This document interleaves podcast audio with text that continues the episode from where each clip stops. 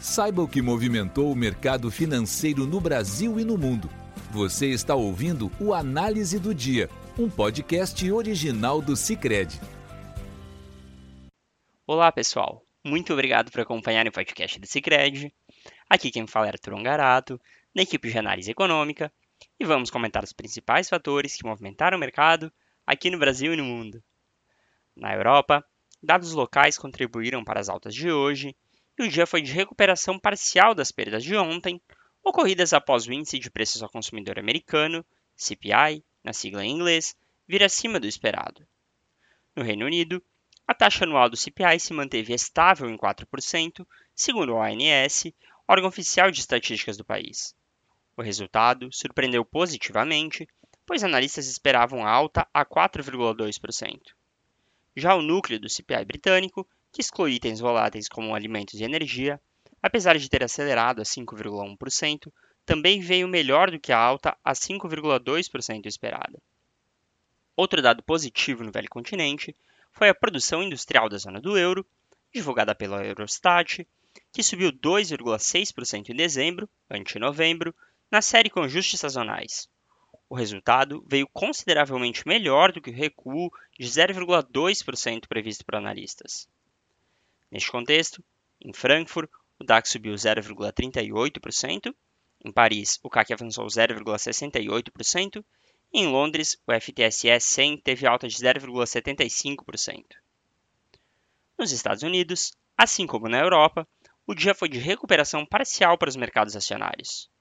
O CPI acima do esperado teve forte impacto negativo nos mercados ontem, pois adiou a precificação para o início do, dos cortes de juros por parte do Federal Reserve Fed, o Banco Central Americano.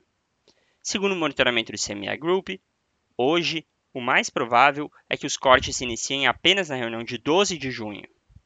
Até semana passada, o mesmo monitoramento apontava para a reunião de 1 de maio como data mais provável de início dos cortes. Para a próxima reunião, de 20 de março, as expectativas para a manutenção dos juros, que já haviam se tornado majoritárias, aumentaram ainda mais chegando a 90% de probabilidade. Nos Treasuries, o movimento também foi de recomposição parcial após o salto visto ontem. Os juros da T-Note de 2 anos caíram a 4,59%, os da T-Note de 10 anos recuaram a 4,26% e os do T-Bond de 30 anos caíram a 4,45%. Nessa direção, o presidente do Fed de Chicago, Austin Goolsbee, minimizou hoje o CPI mais forte do que o esperado no país. Em evento em Nova York, o dirigente que não vota nas reuniões de política monetária deste ano argumentou que seria inadequado se ater ao indicador de apenas um mês e que está totalmente claro que a inflação está caindo nos Estados Unidos. Neste contexto, o Dow Jones subiu 0,39%, o Nasdaq subiu 1,30% e o S&P 500 avançou 0,96%.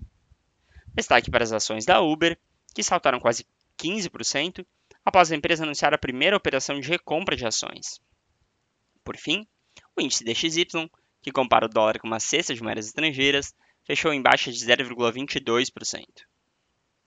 No Brasil, o retorno do feriado de carnaval foi de ajustes pós-CPI americano e o Ibovespa, empregão mais curto, fechou em queda de 0,79% a 127.018 pontos.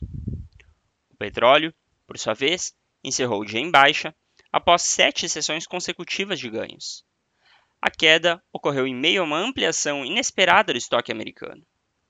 O barril do petróleo WTI para março caiu 1,58% a 76 dólares e 64 centavos, enquanto o Brent para abril recuou 1,41% a 81 dólares e 61 centavos. No câmbio, o dólar fechou em alta de 0,22%, cotado a R$ 4,97. E por fim, os juros tiveram dia de alta, acompanhando o movimento visto ontem no exterior. O efeito, contudo, foi limitado pelo recuo de hoje dos Treasuries. As taxas de contratos de depósito interfinanceiro, DI, para 2025 subiram para 10,04% contra 10% sexta. Para 2027, subiram para 10,02% contra 9,91% sexta e para 2029 subiram para 10,46% contra 10,35% sexta. Com isso, pessoal, Encerramos nosso podcast de hoje. Obrigado por estarem nos ouvindo. Esperamos vocês amanhã. Você ouviu o Análise do Dia, um podcast original do Cicred. Até a próxima!